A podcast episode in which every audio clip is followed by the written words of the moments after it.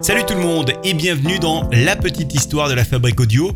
La Fabrique Audio qui euh, produit également d'autres podcasts. Vous aimez le cinéma, il y a les, podcasts cinéma de Cinéma Radio, en lien également avec la web radio Cinéma Radio, à retrouver sur le www.cinémaradio.net. Vous aimez les aventures et le voyage, c'est le podcast Les Aventuriers faut absolument écouter. Et puis enfin, pour les bonnes tables de la région Provence-Alpes-Côte d'Azur, rendez-vous avec le bouche-oreille, le guide gastronomique qui vous propose les meilleures tables du sud de la France.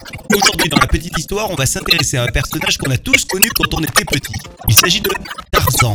Est-ce que Tarzan a réellement existé? Qui a inspiré le personnage de Tarzan à son auteur? C'est la question euh, qu'on va se poser aujourd'hui dans la petite histoire de la fabrique audio. Tarzan est né en 1912 sous la plume du romancier américain Edgar Ce personnage donc été créé pour le roman Tarzan, Seigneur de la jungle, roman qui publié en 1912 mais pour en France en 1926 publié chez Fayard sous le titre Tarzan chez les Cinq.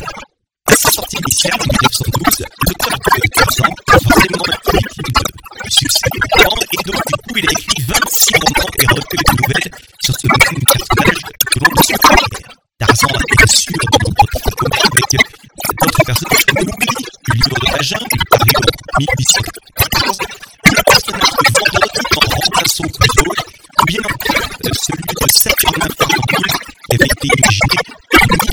de Saturnin